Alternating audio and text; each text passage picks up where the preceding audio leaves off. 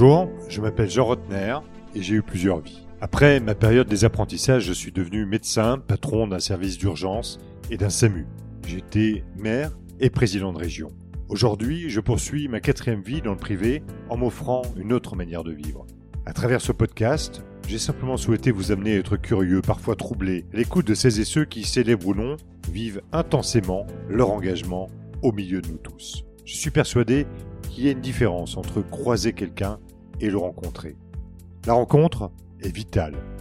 Et ces et ceux que j'ai vraiment rencontrés étaient rares, précieux, ils m'ont marqué, inspiré, ouvert au monde, et j'ai donc décidé de vous les faire découvrir. L'important est donc là, parmi ces vraies rencontres, soyez les bienvenus.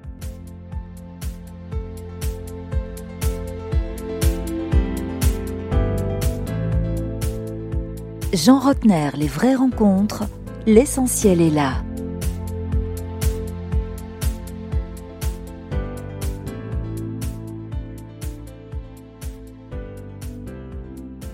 Imaginez le vignoble alsacien et les premiers contreforts des Vosges. Un petit village niché en hauteur, ses rues étroites, son église particulière au clocher vrillé, sa vue sur la plaine d'Alsace, c'est là que vit une fée. Je vous invite aujourd'hui à entrer dans l'intimité de Christine Ferber. Elle transforme la matière vivante en beau, en bon, en exceptionnel. Généreuse, travailleuse, infatigable, amoureuse de son Alsace natale, elle est devenue une des reines mondiales de la confiture. Amie des grands chefs qui se fournissent chez elle, c'est une star au Japon, elle n'en garde pas moins une simplicité, une proximité, une fidélité à, à ses valeurs et à celles de sa famille. Elle a accepté euh, de me recevoir chez elle, dans son salon à deux pas de là où se fabriquent ces fameuses confitures, un laboratoire moderne qui s'intègre parfaitement dans l'esprit du village et qui fait face à la colline vineuse du Sommerberg. L'essentiel est là pour Christine. Être en harmonie avec sa terre, et c'est une vraie rencontre à laquelle je vous invite. Jean Rotner, les vraies rencontres, l'essentiel est là. Bonjour Christine Ferber. Bonjour Jean. Comment ça va aujourd'hui? Oui, tout va bien Jean. Tout va bien, bah, c'est super. Est-ce que. Christine, est-ce que tu peux me raconter, nous sommes dimanche, il fait un temps magnifique. Derrière toi, les euh, auditeurs pourront le, le voir euh, sur euh, les images sur mon site internet. Nous avons euh, la plaine d'Alsace et ces fameuses collines, superbes collines du, du Piémont des Vosges et ces collines vineuses qui portent le, Une vue sur la forêt noire. vignoble, vue sur Oui. la forêt noire, c'est absolument superbe. Quel était le programme de ta journée un dimanche? J'adore les dimanches. D'abord parce que je me lève très tôt, lorsque tout le monde sommeille encore, et ensuite parce que j'entends les cloches de l'église de mon village qui sonnent le matin et puis qui appellent les habitants à l'office du dimanche. Et j'adore le son de ces cloches, des cloches de cette église qui se dresse à côté de mon atelier. Et euh, le dimanche matin, je l'aime particulièrement parce que je ne vais pas dire que je vais travailler, je vais œuvrer tout simplement pour euh, toutes les personnes qui attendent ce jour de repos, qui attendent de prendre un bon petit déjeuner calmement, qui attendent le moment de se retrouver en famille. Et je suis là pour tous ces moments, pour leur apporter de, des produits que j'essaie de faire au mieux et au meilleur. Et je suis là pour leur faire plaisir. Et c'est le dimanche et les jours de fête que je suis là, présente dans leur famille. Et ça me fait vraiment très très plaisir. En plus, l'équipe est réduite ce matin-là. Il y a beaucoup moins de, de mouvements et de bruit dans mon atelier. C'est, une ambiance un petit peu plus calme que les autres jours. Et c'est vraiment dimanche. Ta boutique est située euh, au centre du village de Niedermorschwihr. Et ton atelier euh, est juste attenant à cette boutique. Cette boutique, elle a, elle a gardé son, son âme, son authenticité. euh, Elle propose de la presse, elle propose des livres, des ustensiles de pâtisserie, des souvenirs d'Alsace. Et en même temps, elle, elle, permet à celles et ceux qui la fréquentent eh bien d'acquérir effectivement tous les beaux produits allant de la confiture au pâté en croûte, au gâteau. Euh, euh, c'est finalement une boutique d'antan avec les qualités qui sont les tiennes et les valeurs qui sont les tiennes et celles de ta famille, parce que tu n'es pas toute seule, c'est une entreprise familiale. Eh bien, vous avez décidé de garder cette authenticité. Oui, j'ai surtout décidé de rester dans mon village, de garder cette entreprise qui a un seul point de vente, c'est-à-dire le village, dans le village. Alors je travaille avec euh, ma sœur Elisabeth, mon frère Bruno, ma belle-sœur Anne-Catherine, et maintenant le fils d'Elisabeth vient de rentrer dans la maison. Il a fait l'école Bocuse, il a travaillé pendant quelques années à la maison Bernachon à Lyon, et il vient d'intégrer la maison, et je suis très très heureuse de l'avoir près de moi. Et bien sûr, autour de moi, il y a une trentaine de personnes qui sont en grande partie des fidèles de la maison, des personnes qui sont là quelquefois depuis 30 ans, 35 ans, 20 ans, et qui nous suivent, qui me suivent, et qui sont complètement rentrés dans la philosophie de la maison, de travail de la maison, qui aiment le bon, ces personnes aiment le bon, aiment le beau, et sont devenues vraiment très très exigeantes à nos côtés pour réaliser des produits de grande qualité parce que une des grandes valeurs de toutes ces personnes, c'est le respect de notre client qui vient pour un, qui nous choisit pour un moment de plaisir. C'est le respect euh, des confections, des recettes, des traditions, de ce que nous, de toutes les valeurs que nous ont inculquées nos parents. C'est important ce que tu dis parce que tu parles de maison, alors que tu pourrais parler d'entreprise. Non, tu parles ah de maison. C'est une maison. C'est vraiment Une ce, maison. ce, terme, il est fort et il revient, euh, revient tout le temps dans ta bouche. En, mon arrière-grand-père et mon grand-père. C'est ton arrière-grand-père qui a fondé cette maison. Oui, qui a fondé cette, ces générations de, de boulangers pâtissiers. Alors, il œuvrait à Aubert-Morchevire. Mon grand-père aussi œuvrait à Aubert-Morchevire. Ils avaient un bistrot boulangerie. Alors je me souviens quand j'étais petite, je servais le verre de vin, je servais les bières dans ce bistrot et pendant la semaine, ma grand-mère étalait tous les pains et les petits pains sur les tables des bistrots. Et à 16 heures, les gens revenaient des vignes et venaient discuter autour d'un petit verre de vin blanc ou autour d'une bière. Et c'était vraiment des moments magiques parce que mes frères et sœurs et moi étions très souvent chez nos grands-parents, du fait que euh, mes parents avaient une grande activité à Niedermancheville. Mes grands-parents, à part cette exploitation de petites boulangeries de village et de bistrots, ils vivaient presque en autarcie. Ils avaient des animaux, des poules, des vaches, un jardin, des, des légumes, des fruits. C'était des circuits courts avant qu'on les invente. Ah ben oui, ils n'allaient presque jamais, jamais en ville. Et on a vraiment eu une chance merveilleuse d'être entouré d'eux, d'être auprès d'eux. Et je dis toujours que dans notre jeunesse et dans notre éducation, ils ont vraiment forgé notre colonne vertébrale. Et ils étaient toujours là, avec euh, tout leur amour, leur savoir-faire. Et j'ai eu vraiment beaucoup de chance et une jeunesse très agréable auprès de mes grands-parents et de mes parents. Alors des copains, on n'en avait pas beaucoup, des copains, des copines, parce que euh, lorsqu'on rentrait de l'école, on, on était un petit peu les, les apprentis de la maison, on avait à faire nos devoirs, on remplissait les étagères du magasin, de l'épicerie. Je me souviens, à l'époque, on notait encore les prix au stylo sur les paquets de sucre.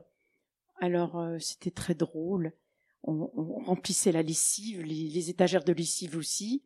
On ouvrait euh, en cachette beaucoup de paquets de bonux pour en prendre les cadeaux à l'époque. On n'avait pas le droit de faire ça, mais bon, on estimait que c'était un petit peu notre salaire. Voilà, tous ces jouets trouvés dans les paquets de bonux. Bref, on était toujours, toujours auprès de toutes ces personnes de notre famille et on était merveilleusement entourés, vraiment. La famille, elle vient de loin, c'est euh, l'arrière-grand-père, c'est euh, ton papa Maurice, ta maman Marguerite, tu l'as dit aujourd'hui, euh, c'est Bruno ton frère, Betty ta sœur, Anne-Catherine ta, ta belle-sœur, euh, la suite euh, est en train d'être euh, d'être reprise également par Nicolas, mais ça peut être aussi simple que cela pour toi, parce que tu décides d'embrasser un métier qui n'était pas enseigné à l'époque en France et aux femmes. Aux femmes surtout. Il était enseigné, mais pas aux femmes. Alors et surtout j'ai j'ai commencé à apprendre un métier que les parents avaient choisi pour moi. Alors bien sûr, depuis l'âge de 8 ans, j'étais j'étais tous les dimanches matins très tôt à la pâtisserie et je vrai à côté de, de papa. Ma sœur qui souriait beaucoup était à la boutique auprès de maman et de notre tante Nicole. Elle y est toujours. Elle y est toujours. Et mon père avait vraiment envie euh, de, de transmettre tout, tout son savoir-faire à, ses enfants et bien sûr comme chaque parent, il rêvait que ses enfants embrassent ce métier. Il m'a fait plein de promesses. Il m'a dit, tu sais, qu'est-ce que tu aimerais faire plus tard?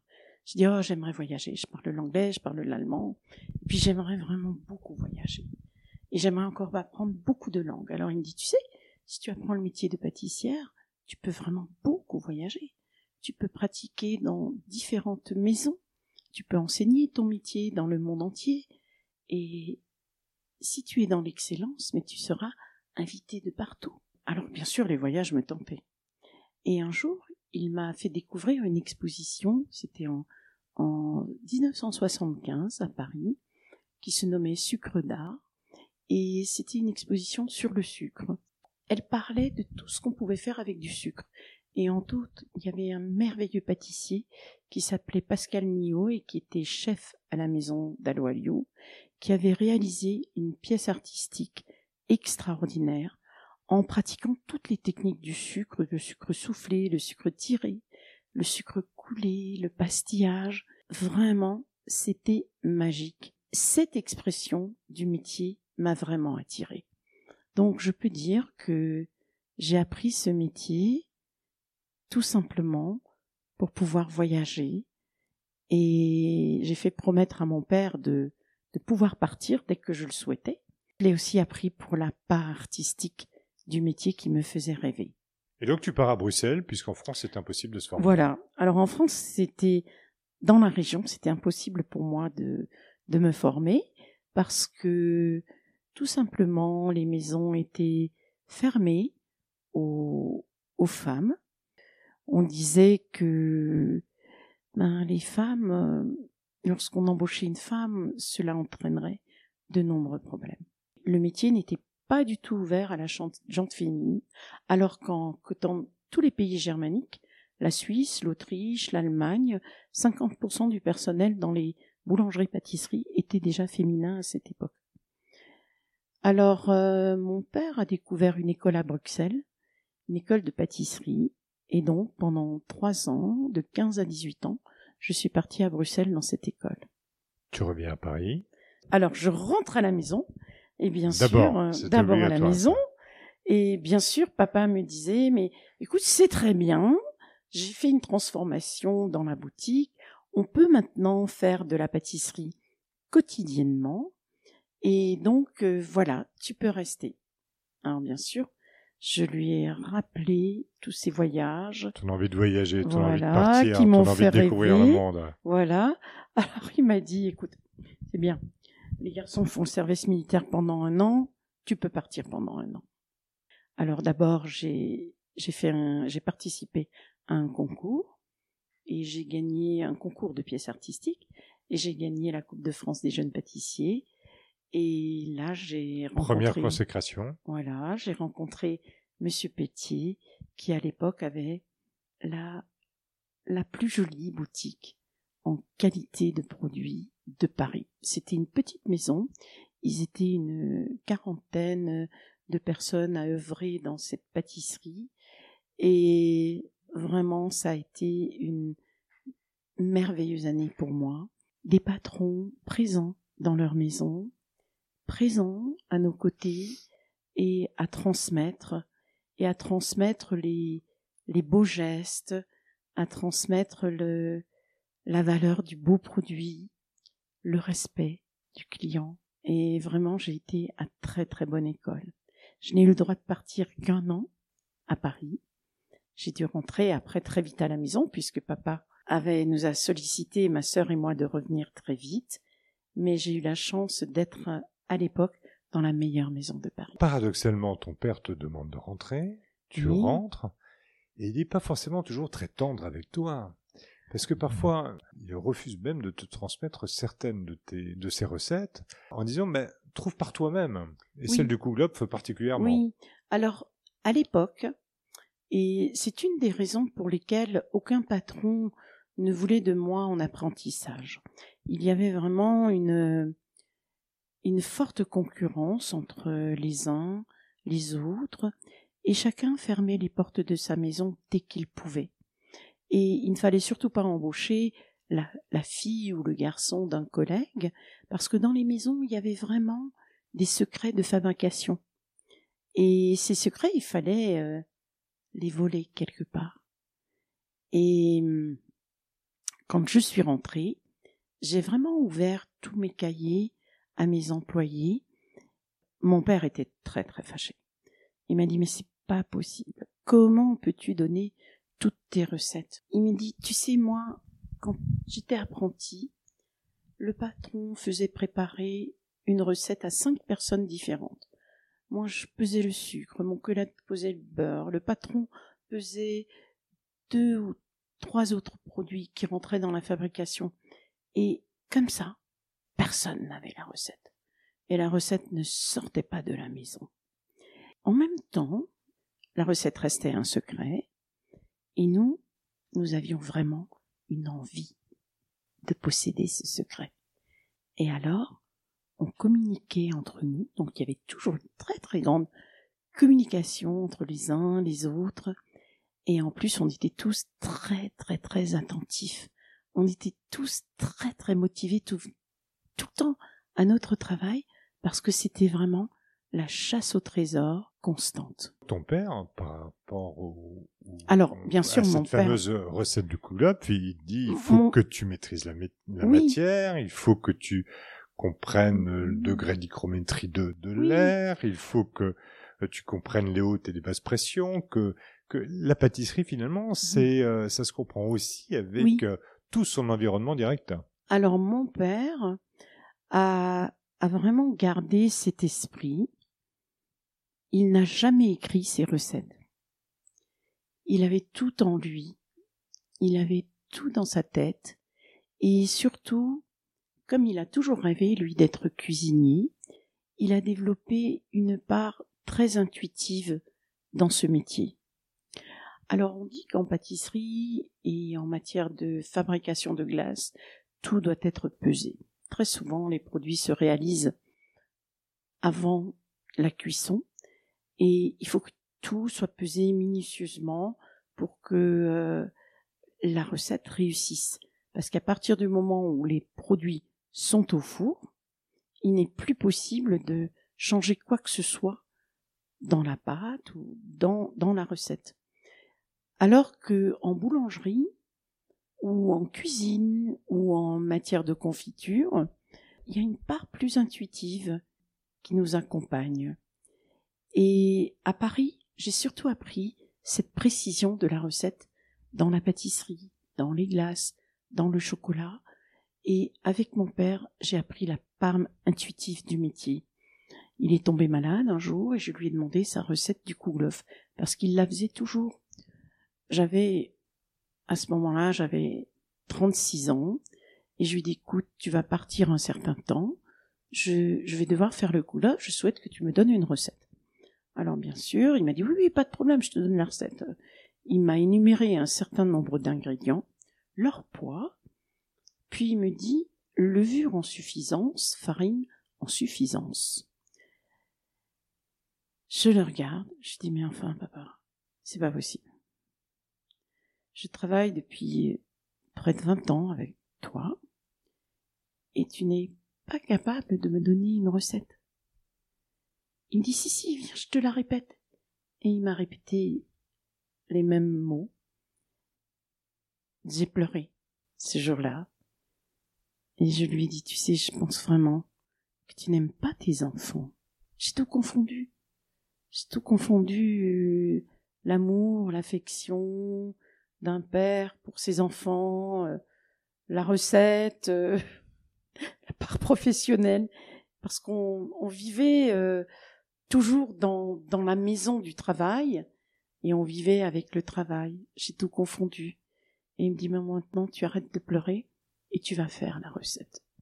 Alors j'essayais de me rémunérer les ingrédients qu'il utilisait et ma tante lui, lui pesait beaucoup les ingrédients et j'allais voir ma tante et je lui disais mais mais enfin la levure, la farine, et comment il fait? Et ma tante me répond ne me demande pas. Il changeait tout le temps, tout le temps la quantité. Et alors j'ai commencé à faire et mon père m'a accompagné, c'est-à-dire en venant observer les kouglof chaque jour et en me disant, tantôt il me disait, mais alors là, il y avait vraiment trop de levure. Hein. Et un kouglof qui contient trop de levure lève très très vite. Donc, fabrication, cuisson se font très rapidement, mais il dessèche tout aussi rapidement. Un autre jour, il me disait, hum, combien de fois l'as-tu laissé se reposer? C'est-à-dire combien de temps, combien de fois as-tu laissé reposer cette pâte? Pour la faire se relever. Voilà, combien de fois est-ce que tu l'as voilà, rabattue du coup Alors il me disait, tu sais, moi je la rabats une fois de plus. En plus, quand j'ai roulé mon kouglof, les boules de pâte se reposent encore sur les planches. Et donc j'ai adapté euh, ma fabrication à ce qu'il disait.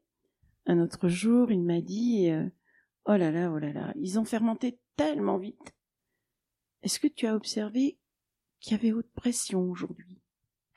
Alors je disais "Ah oui, haute pression?" Il me dit "Oui, oui. Tu sais, en apprentissage, tous les soirs, on commençait notre travail à 11 heures. Et la première des choses qu'on devait faire, on devait aller sur le palier de la porte on devait humer l'air. Et quand l'air me picotait le nez, c'est qu'il y avait haute pression. Et donc, il fallait qu'on soit très vigilant. Le temps était orageux. Et il fallait euh, mettre un petit peu moins de levure. Il fallait un petit peu plus surveiller sa pâte. Voilà. Il m'avait encore donné un indice de plus. Et un jour, il est, mais bien après trois mois, il est revenu à l'atelier et il m'a dit Waouh, qu'est-ce qu'ils sont beaux Cette couleur est magnifique, ce développement, ces petites alvéoles à l'extérieur du, du kouglof. Et regarde cette mie à l'intérieur. Elle est belle, elle est régulière. Et qu'est-ce qu'ils sont bons Est-ce que tu as noté ta recette?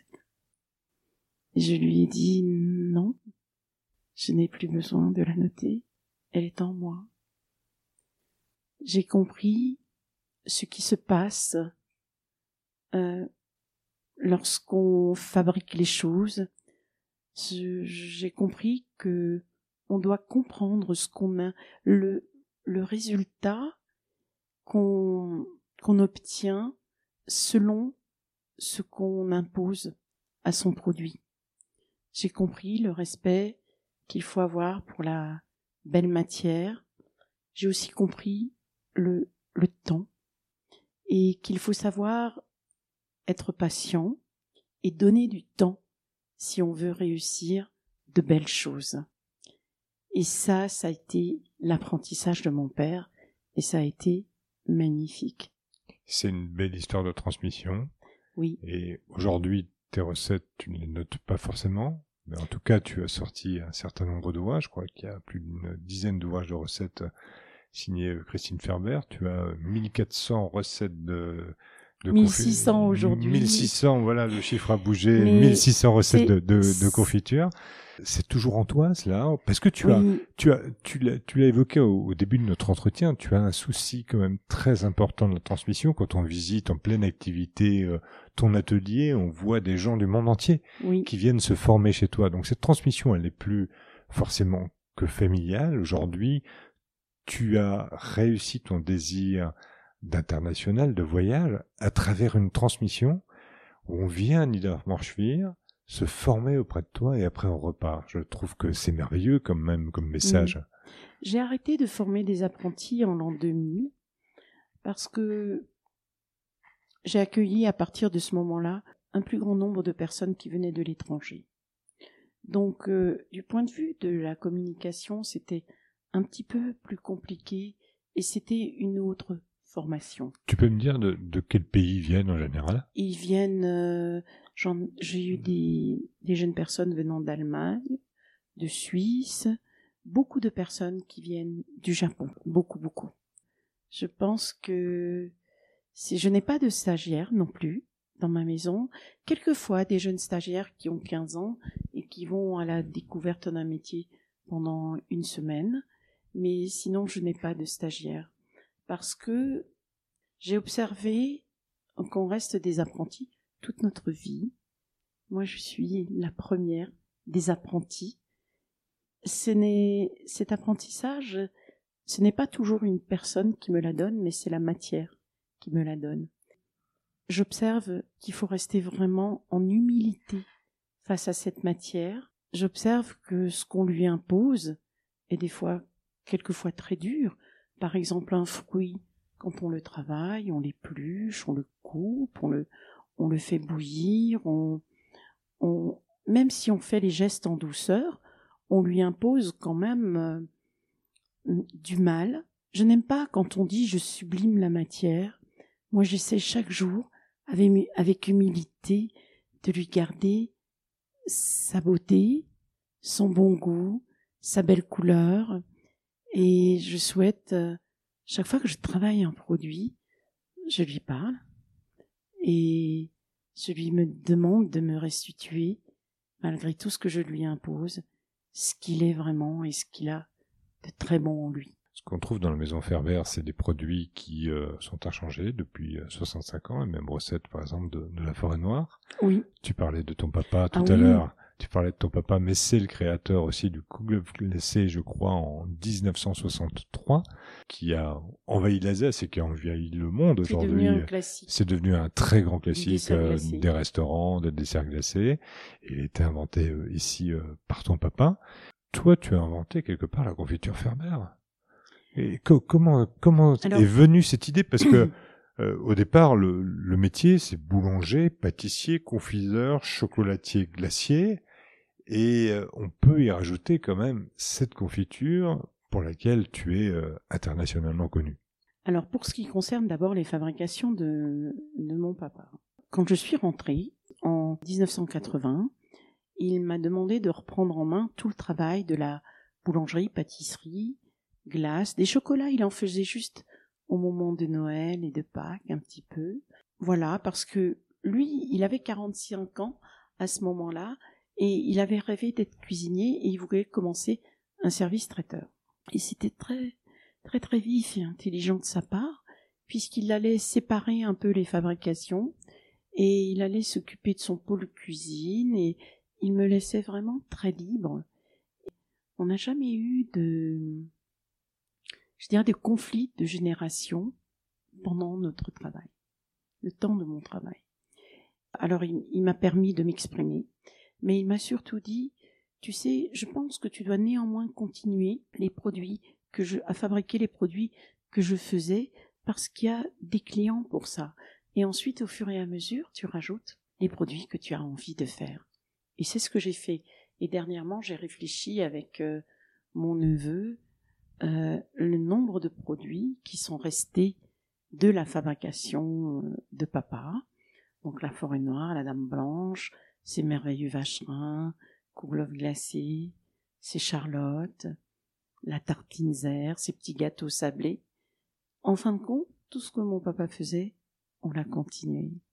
Et il y a vraiment, vraiment des clients qui les aiment. Et par exemple, la forêt noire, j'ai de nombreux clients qui disent, même les, les plus jeunes, qui disent, il n'y a pas un Noël sans une forêt noire de la maison Ferber. Alors pour ce qui concerne la confiture, alors la confiture euh, fait, et le travail est une partie des confections du confiseur, tout simplement.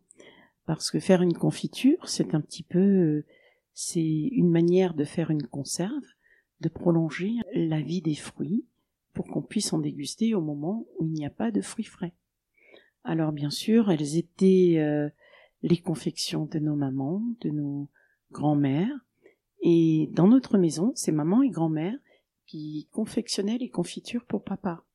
Elle les faisait pour euh, qu'il puisse remplir ses beignets et elle les faisait aussi pour euh, qu'il puisse glacer ses tartes aux fruits jaunes et ses tartes aux fruits rouges.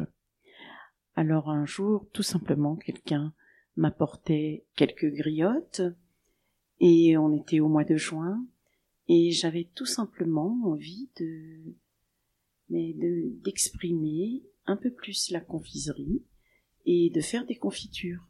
Alors comme on est l'épicerie du village, on vendait des confitures industrielles. Et à ce moment-là, maman me disait, mais tu sais, dans ce village, ça ne fonctionnera jamais. Parce que chacun fait ses confitures à la maison. Les gens ont des jardins, des vergers. Et en plus, nous, on vend des confitures de chez Bayer et de bonne maman. Donc les gens ont l'habitude d'acheter cela. Et je lui ai dit, mais tu sais, maman, c'est, c'est vraiment pas pour vendre quelque chose. C'est vraiment pour explorer toutes les couleurs de la palette de mon métier. J'ai envie de tout faire. Ça ne fait rien. Ce sera de la déco, tout simplement.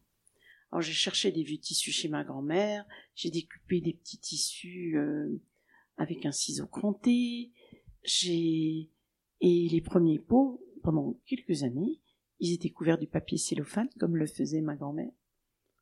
Et de nombreux clients sont entrés dans la boutique et voulaient les acheter, et maman leur disait Ah non, non, non, c'est de la décoration, non, non, non, je veux bien vous vendre bonne maman. Et en fin de compte, euh, lorsque le sixième client est arrivé, maman m'a dit Écoute, peut-être qu'il faudrait quand même les vendre. Et, et c'est là qu'elle a vendu le premier pot. Les clients sont revenus et on dit mais c'était tellement bon. Est-ce qu'on peut en avoir d'autres? Et alors, euh, bien sûr, qu'est-ce qui nous fait le plus plaisir dans ce métier, dans ces métiers du monde de la gastronomie C'est la personne qui revient et qui vous dit mais c'était tellement bon. Mais il vous rend par ces paroles, les gens vous remplissent mais d'une énergie, même si vous avez 15 heures de travail derrière vous, vous avez envie de recommencer et de bien faire. Et c'est extraordinaire. Pour nos auditeurs, ce qui est surtout extraordinaire, je vais leur dire, c'est de goûter euh, ta gelée de coin au pétale de rose, ton orange maltaise et vanille de Madagascar, pour le moment d'ailleurs une de mes préférées, ta framboise d'Alsace euh, et violette, tes griottes d'Alsace variété Montmorency de Sauvigny, tes fraises Charlotte, et je m'arrête là parce que aujourd'hui, tu nous le disais, tu as 1600 recettes, euh, recettes différentes. 1600 recettes jusqu'à ce jour. Et il faut être conscient de ce que ça veut dire. 1600 compositions. 1600 compositions, et il faut être conscient quand on va dans ton atelier, c'est jamais plus de 4 kilos de fruits, de fruits euh, à la fois. 18 et 22 pots. Et, et ça met 4 mmh. heures ça met, je, je dis toujours que pour fabriquer 12 pots de confiture, du début jusqu'à la fin, c'est-à-dire chercher ses fruits, les, les rincer à l'eau fraîche, les éplucher, les épépiner, les couper, faire la première cuisson, le lendemain la laisser se reposer une nuit, le lendemain recuire les pots, les, les confitures, les mettre en pot, nettoyer les pots, les étiqueter, les couvrir. Tout cela représente au minimum deux heures de travail, parce que tout le travail est fait manuellement. Pour 4 kilos de fruits. Pour 4 kilos de fruits. 20 pots, 4 kilos de fruits, 2 heures de travail. Euh, 2 à 3 heures. 2 à 3 Ça heures dépend toujours du temps de préparation du fruit. Une framboise, une confiture de framboise est préparée plus rapidement qu'une confiture dont les fruits doivent être épluchés, coupés, zestés. Voilà. Et Christine, c'est toi qui louches tous les pots.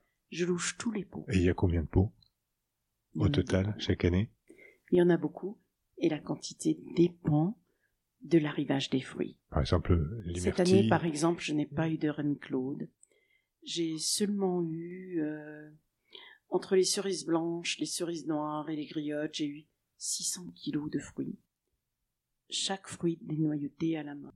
Mon père nous a fait un petit appareil, nous a créé un petit appareil en bouchon, piqué d'une, d'une épingle à cheveux pour retirer le noyau des griottes. Et, et ça fonctionne d'une manière extraordinaire parce que pendant la cuisson, tout le jus reste dans le fruit. Le fruit n'est pas abîmé. Voilà. Mais ce résultat, je ne l'ai pas. Je, ne l'aurais pas si je pratiquais le dénoyautage avec une machine. Ce qui est merveilleux à mon niveau de fabrication, c'est que je peux encore rêver devant un tableau et que je peux faire euh, comme j'ai envie de faire dans mes confections. Et c'est ce dont je rêvais ben, jusqu'au bout, jusqu'au jour où j'arrêterai peut-être de travailler et encore, il faudrait que la santé m'y oblige. Parce que je ne travaille pas, je m'occupe Tu te fais plaisir. et je rêve et je me fais plaisir. Et, et toujours cette transmission familiale, l'influence de la famille, je crois que quand tu utilises par exemple des, des pétales de rose, Oui, c'est les pétales de rose en saison Oui. et celles qui viennent du jardin familial. Oui, tout à fait.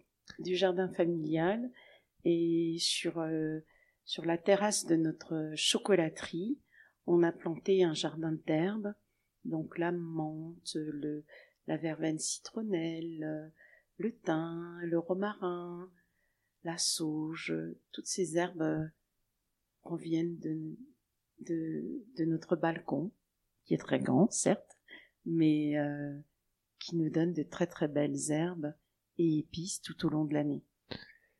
Si tu me le permets, j'aimerais qu'on s'arrête quelques instants avec euh, quelqu'un que tu aimes beaucoup. Tu partages avec lui une histoire commune. C'est Pierre Hermé. Oui, Pierre Hermé, c'est un, un enfant d'Alsace également. Il y a une histoire euh, commune entre euh, ses parents et ta famille, entre Pierre et toi-même. Est-ce que tu peux nous en dire quelques mots? Oui. Alors la maman de Pierre était originaire du village de Niedermorschwihr. Elle a épousé Monsieur Hermé et Monsieur Hermé euh, œuvrait à Colmar et la boulangerie datait déjà de 1870. Et donc euh, Pierre venait régulièrement, on se connaît depuis l'enfance, et Pierre venait toujours dans sa famille leur euh, lui rendre visite. Et c'est à ces occasions qu'il venait toujours me voir. Tout ça s'est poursuivi par la suite. Quand Pierre, est rentré en apprentissage à 14 ans, à la maison Le, Le Nôtre, à partir de l'âge de 18 ans, 20 ans, il a déjà été responsable d'une boutique Le Nôtre à Paris, à Victor Hugo. Ensuite, il a commencé à voyager dans de nombreux pays. Et, mais dès qu'il avait un moment de libre, il venait nous rendre visite et un peu se ressourcer à Niedermorschwihr aussi. J'ai une profonde admiration pour le travail de Pierre. Et vous avez surtout une collaboration commune. Oui. Et, qui continue, je crois, avec d'autres oui, perspectives. Et, et, vous- et à l'époque, je dirais en 1980, les maisons étaient toujours assez fermées au, au travail des, des femmes.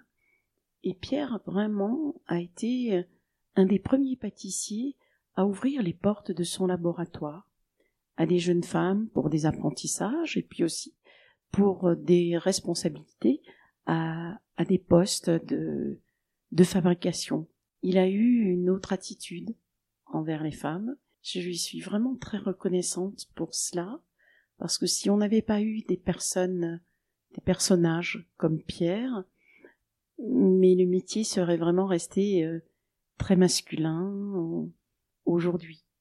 Voilà. Isparent, c'est masculin, c'est féminin. C'est un gâteau que Pierre Hermé a créé.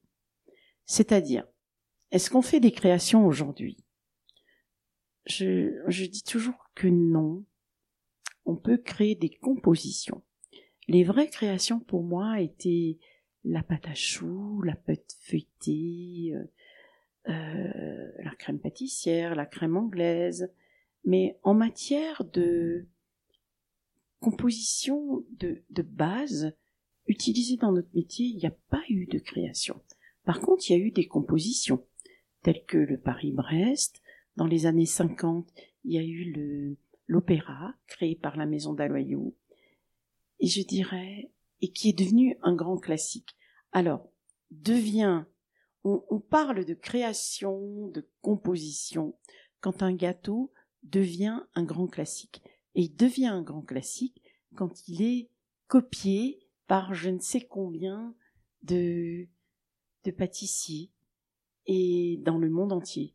Et ça a été le, le chemin de ce fameux gâteau Ispahan que Pierre Hermé a composé, a créé. C'est un mariage entre, c'est la première fois qu'on présentait un macaron, un gâteau sous forme de macaron, qui était fourré d'une crème à la rose, d'une crème mousseline à la rose, de framboise et de litchi. Et je dirais que aussi Pierre Hermé n'a pas été le créateur du macaron fourré. Son créateur a été un luxembourgeois. D'ailleurs, euh, à Zurich, à la pâtisserie Sprungli, on retrouve les Luxemburgerli, qui sont des petits macarons fourrés de différentes crèmes. Mais par contre, Pierre a apporté une très très grande innovation du point de vue du mariage des goûts et des matières dans le macaron. Et il est vraiment considéré comme le plus grand compositeur, si je puis dire, des macarons dans le monde. Est-ce que dans ta carrière, tu as réussi ton rêve initial, celui euh, de découvrir le monde, de partir à l'international Quelqu'un qui t'aime beaucoup, que j'ai eu au, téléphone aujourd'hui, Marc Berlin, euh, en parlant de toi, euh, me disait comme tu étais adulé, reconnu au Japon, et lui aussi a quelques établissements au Japon. Il paraît que quand tu arrives là-bas, dédicace des pots de confiture. C'est bien cela. Et tu es devenue toi amoureuse du Japon aussi. Tu es tombée en amour, comme disent les Canadiens. Alors, est-ce que je voyage beaucoup? Je voyage un petit peu. Je ne voyage pas comme je l'ai, je l'aurais aimé euh, à 20 ans. J'en aurais la possibilité, je ne pourrais faire que cela.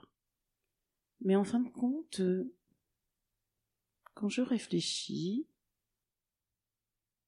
je n'ai pas vraiment envie de partir beaucoup.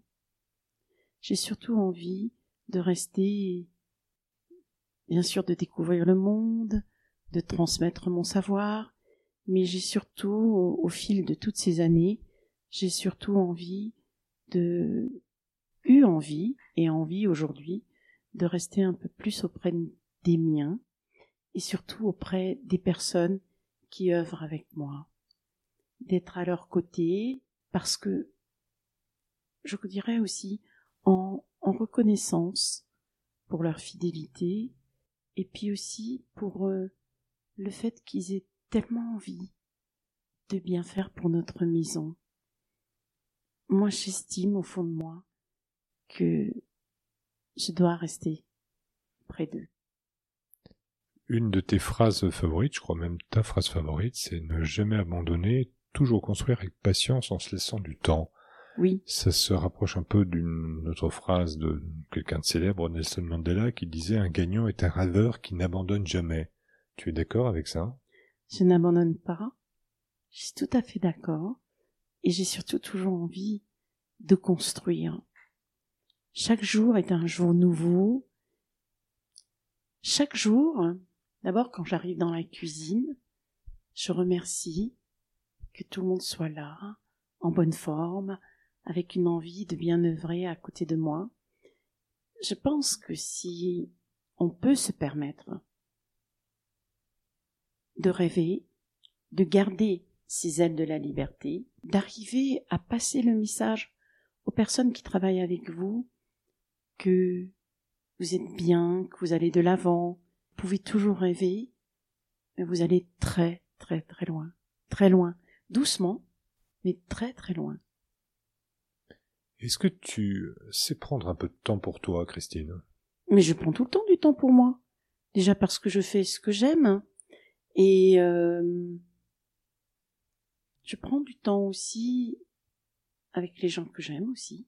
Quand j'ai un peu plus de temps pour moi, je vais par exemple, alors j'adore voir les expos de les puces ou les belles puces ou j'adore voir euh, rendre visite aux brocanteurs, aux antiquaires pour euh, découvrir, pour acheter forcément, mais pour découvrir. Et il y a tellement de gens merveilleux qui, qui vous expliquent tellement de belles choses autour de l'objet et de l'artisanat que j'adore et je suis très heureuse de pouvoir le faire. Mais je peux le faire rarement.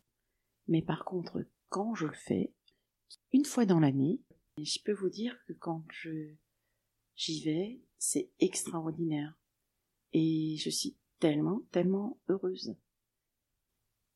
Et je pense que qu'on apprécie vraiment, on apprécie vraiment les choses quand elles se présentent plus rarement, quand on peut leur accorder le bon moment, tout simplement. Est-ce que tu as des passions musicales? Alors, des passions musicales. Oui, j'aime j'aime beaucoup l'opéra et j'ai la chance d'avoir euh, une personne qui qui cantatrice tout près de moi. C'est l'amie de mon neveu Lucas et qui évolue à Berlin pour le moment, à Toronto aussi puisqu'elle est canadienne et elle me fait vraiment découvrir euh, de très très belles musiques. Alors euh, de les entendre, ça me détend beaucoup le soir après mon travail. Et si je peux assister à un spectacle, c'est vraiment magique. Tu parlais tout à l'heure aussi euh, de ce temps nécessaire, de cette découverte euh, indispensable. Euh, tu as peut-être vu que nous avons deux, Alsaciennes qui viennent de gagner le championnat du monde de la meilleure confiture, la confiture de, de légumes. Leur marque c'est Pauline, P-O-L-I-N-E, en hommage là aussi à leurs deux grands-mères. Donc il y a aussi une sorte de, transmission euh, familiale. Tu les connais, tu souhaitais rencontrer, vous, euh, vous êtes peut-être déjà vus. Euh, euh, moi, je trouve que cette aventure qui a débuté à moins d'un an, il y a moins d'un an pour ces jeunes filles, est assez fantastique. Comment est-ce que tu, tu vois ça de l'extérieur? Alors, elles sont venues me voir. Ah, bah super. Déjà, elles, ont, elles m'ont présenté leurs produits, ces confitures de légumes, et entre autres, il y en avait J'en ai goûté une délicieuse, celle à base de poivron. Tout le monde en parle. Oui, mais vraiment délicieuse, très très pure du point de vue du goût. Et alors pour le moment, elles œuvrent dans un atelier dans les Vosges, et l'une d'elles s'occupe de la commercialisation surtout, et l'autre est en confection. Et vraiment, elles ont, elles ont un joli projet ensemble, elles s'entendent bien, c'est très important aussi, très important d'avoir le même projet, d'être sur la même longueur d'onde par rapport à la qualité déjà. Et vraiment, elle, euh, vous savez, au moment où j'ai commencé à faire de la confiture, tout le monde me disait, mais de toute façon, ça ne sert à rien, parce que chacun fait des confitures à la maison, vous ne les vendrez jamais. Et observez le temps qu'il vous faut pour les faire, le coût de revient d'un tel pot est beaucoup trop élevé. Mais en fin de compte, je suis persuadée que lorsqu'on a envie de faire du bon, du beau, la porte est ouverte partout. Et il faut tout simplement y croire. Tout peut fonctionner. Il y a vraiment des personnes qui seront sur votre chemin qui goûteront, qui vous encourageront, d'autres qui vous soutiendront matériellement aussi, qui vous aideront, qui vous ouvriront des portes. Mais je pense qu'il faudra surtout donner le, avoir suffisamment de patience, ne pas vouloir grandir trop vite, avoir de l'endurance, je pense. Endurance qui n'est pas le mot clé aujourd'hui, parce qu'aujourd'hui tout doit aller trop vite. Très vite. La transition est faite pour moi parce que tu utilises aussi les réseaux sociaux. Et tu, et tu réponds souvent personnellement à, certaines choses, surtout Instagram, je crois. Oui. Alors moi, je n'utilise qu'Instagram. C'est d'ailleurs mon amie Hélène Darroze qui me l'a installé. Je publie très peu, mais lorsqu'on m'écrit, très souvent, je réponds. C'est un réseau que je trouve très intéressant euh, parce qu'il me permet de me tenir au courant un peu de ce qui se fait auprès des autres. Il me tient au courant de toutes les belles choses qui se font. Je te vois réagir, je te vois liker des choses effectivement que tu aimes, sans forcément euh, faire de commentaires, mais on, voit que tu es très attentive de nouveau à cette notion de beau, d'excellence, je dirais même pas de rareté, de qualité et d'engagement dans la vie. Oui, tout à fait. C'est euh, c'est vraiment là-dessus qu'on voit que tu, tu réagis sur, euh, sur Instagram. Oui, et j'observe aussi, euh, aussi les idées des uns, les paris des autres. Entre autres, j'ai il y a une dame qui est venue me voir, Mamie Bourguit, qui est venue me voir des États-Unis et qui fait des des gâteaux de mariage, des wedding cakes extraordinaires. Je crois que pour faire un gâteau, il lui faut entre 15 jours et une semaine. Elle réalise des arrangements de fleurs magnifiques en pastillage, en pâte d'amande. On dirait des fleurs réelles. Et là, elle est venue me voir. Sa maman est française. Elles vivent toutes les deux aux États-Unis. Et donc, elle est venue me voir pour inclure mes confitures dans ces wedding cakes. Je suis, ah là là, je ne rêverais que d'une chose. Alors, elle donne des cours aussi. Et je, je rêverais vraiment un jour de participer à un de ces cours, simplement pour pouvoir continuer de rêver. Puisque tu parles des États-Unis, ben, je vais te parler de Brad Pitt. Ah oui. Parce que tout le monde raconte cette fameuse anecdote de Brad Pitt qui se présente agonito finalement euh, dans votre maison et qui repart avec 400 pots de confiture, c'est bien ça Alors c'était un 11 mai. Nous avons vendu ce jour-là énormément de confitures. C'était un week-end de l'Ascension et un vendredi matin. Et le lendemain, euh, de nombreux journalistes m'ont appelé entre autres des journalistes du Figaro, et il voulait m'envoyer des équipes parce que j'avais rencontré Brad Pitt et je lui avais donné un cours de fabrication de confitures. J'ai tout simplement répondu que je n'avais pas vu Brad Pitt, mais effectivement j'avais lu dans, dans de nombreux supports qu'il était venu à Niedermancheville pour acheter 400 bouts de confiture. Alors, euh, on avait un doute vraiment, quant à cette histoire, et on a questionné notre tante. On lui a montré une photo sur euh, Internet, et elle nous a répondu Ah oui, oui, oui, je l'ai vu, ce monsieur-là. Et quand je l'ai vu, je me suis dit Tiens, tiens, celui-là, il ressemble à notre cousin Gilles. Et alors on lui dit Mais enfin, ma reine, le cousin Gilles, oui, mais quand un client t'achète 400 pots de confiture, Peut-être que tu devrais venir nous voir et nous le dire. Et elle me répond Ah ben le lendemain, il y avait un japonais qui a acheté 300 pots et je ne suis pas venue vous le dire non plus. Alors, on l'a encore reprise, puis elle nous dit Bon, maintenant, ça suffit. Ce monsieur, je ne le connais pas. Et ça suffit de me parler de ce brick de pâte. Alors, nous ne savions toujours pas. Est-ce qu'il est venu ou non?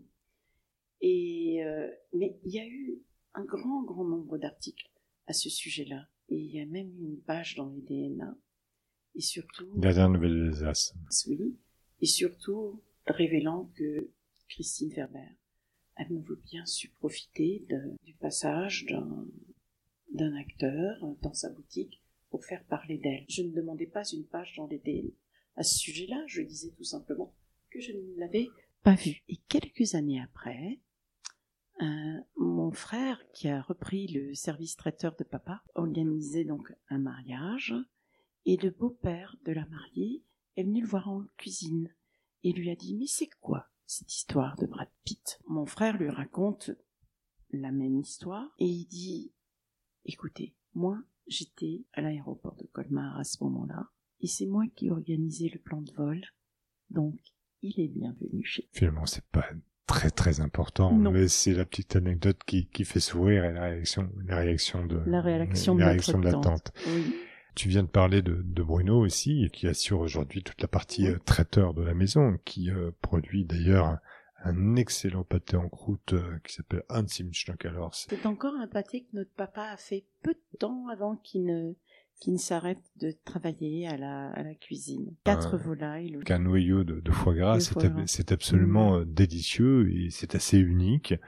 Et je crois que là aussi, les, les gens viennent de très loin euh, Oui. pour euh, pouvoir profiter de, de cette qualité de, de pâté en croûte.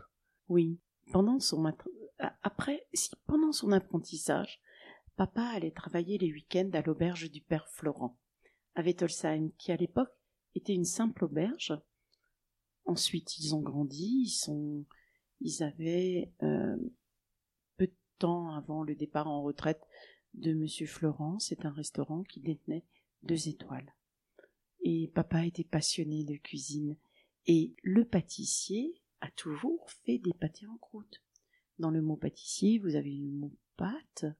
Et lorsque vous regardez les gravures anciennes, vous observez le pâtissier qui pousse une, une charrette, une carriole, sur laquelle se retrouvent des, des tourtes et des viandes, toutes sortes de viandes entourées de pâtes. Et à l'époque, il faisait du porte-à-porte, où ils allaient sur, il allait sur les marchés pour vendre ses pâtés. Mais à l'origine, le pâtissier a toujours exécuté un, un travail de traiteur. En tout cas, je le recommande à nos auditeurs parce que ce pâté-là est, est juste excellent. Christine, c'est Christine. Ton grand rêve aujourd'hui, est-ce qu'il existe encore? Mais bien sûr, on a toujours des rêves. Alors, je suis en train d'écrire beaucoup, après mon travail, à l'atelier, pour transmettre, surtout. J'aimerais encore réaliser avec euh, ma famille la transformation de la maison, la maison historique qui date de 1615. Nous aimerions transformer les ateliers, et nous aimerions créer un petit salon de thé pour permettre euh, aux personnes de passer euh, des moments, de déguster, pour permettre à nos clients de se poser et pour qu'on puisse euh, encore mieux nous occuper Et Noël 2023, est-ce qu'il va y avoir des surprises? Je le dis là aussi à nos auditeurs parce que en Alsace, Noël tient dans le cœur des Alsaciennes et des Alsaciens une, une saveur très particulière, celle de- des petits gâteaux de Noël, du Noël en, en famille, des saveurs, de la gastronomie. Et quand on arrive euh, chez euh, devant la devant la maison euh, Christine Ferber euh, en période de Noël, on fait la queue jusque euh, sur la route. Oui. C'est un peu le problème. Je crois qu'il faudrait étaler la fête de Noël sur quelques semaines pour que les clients ne fassent pas de queue. Je- ça, Mais- ferait, ça ferait plaisir aux enfants. Oui. Et Noël. Noël, euh, souvent dans la famille des pâtissiers et des boulangers, dans les familles de boulangers et de pâtissiers, les enfants sont très tristes lorsqu'on parle de Noël. Et je vais vous raconter une petite histoire. Un jour, j'avais 9 ans, nous étions le 24 décembre, et à 9 heures du soir, 9h30 du soir, Papa avait décidé de faire encore une livraison à des clients et il m'a proposé de l'accompagner. Et j'arrivais dans une maison, très jolie maison, et toute la famille était réunie autour du sapin. Et il y avait les cadeaux, les grands-parents, les parents, les enfants. Et tout le monde nous a accueillis d'une manière extraordinaire. Et papa était tellement, tellement heureux. Heureux d'apporter du bonheur à toutes ces personnes qui étaient là je portais des gâteaux et tout d'un coup, quelque chose m'a... Le fait que tout le monde soit là, heureux, et qu'il n'y avait pas encore de sapin de Noël à la maison, m'a touché et m'a fait de la peine. J'ai posé les gâteaux et je suis partie. Je n'ai pas dit au revoir, je suis vite, vite allée me réfugier dans la voiture. Alors mon père est arrivé à ce moment-là. Il m'a dit, mais qu'est-ce que tu as? Je pleurais et je ne pouvais pas m'exprimer. Et alors il me disait, tu sais, je sais ce que tu as. Chez nous, le sapin n'est pas encore fait. Maman va le faire très tard, et les cadeaux, vous les aurez demain, comme chaque année, le jour du 25. Et tu sais, mais je, te promets quelque chose. Alors au fond de moi, je j'espérais qu'il allait me promettre un soir de Noël comme celui-là. Et il me dit, tu sais, dans ces moments, nous sommes là pour les autres, pour leur apporter du bonheur. Je ne souhaite qu'une chose, c'est que le bon Dieu me garde en bonne santé, pour que je puisse toujours continuer à faire mon travail, et surtout au moment des fêtes, parce que nous sommes là quand les autres font la fête, et pour pouvoir vous permettre tout ce que je n'avais pas lorsque j'étais enfant. Jean, je crois que j'ai grandi de dix ans, toute envie, toute jalousie, m'ont quitté à ce moment-là, quand Noël approche, parce que maintenant, au mois de septembre, on pense déjà à Noël. On sèche les fruits du beraveka, les quetches, les pois. Le beraveka, c'est un gâteau très typique alsacien, un, pain avec euh, des fruits confits, avec des épices. Euh, dans lequel on, on, on, mélange je ne sais combien de fruits confits, de fruits que l'on sèche. Tout le bonheur du monde, oui. Christine. Et ces fruits sont liés entre eux avec un tout, tout petit peu de pâte. Et c'est vraiment la confiserie alsacienne par excellence. Et c'est le pain qu'on mangeait en hiver aussi, parce qu'il n'y avait pas de fruits frais. Et c'est surtout quand un jour je l'ai présenté au croqueur de chocolat, et Sonia Riquel me disait, mais Christine, ce pain, c'est toute mon enfance.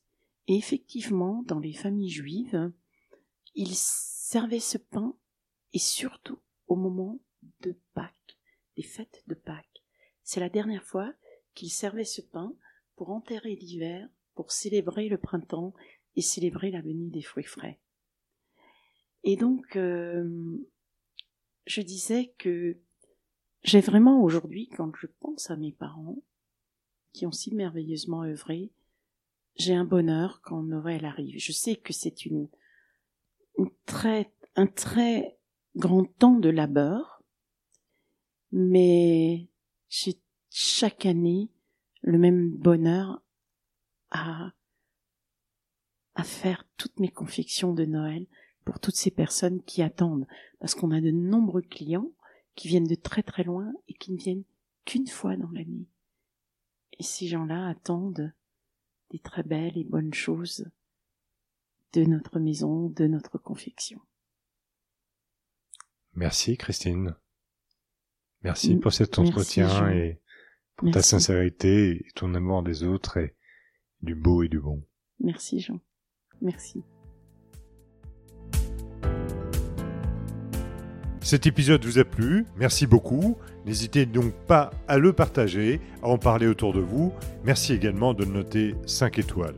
Vous pouvez réagir directement également sur mes réseaux sociaux, sur LinkedIn, Instagram, Twitter ou Facebook et sur mon site internet jeanrotner.com. À très bientôt.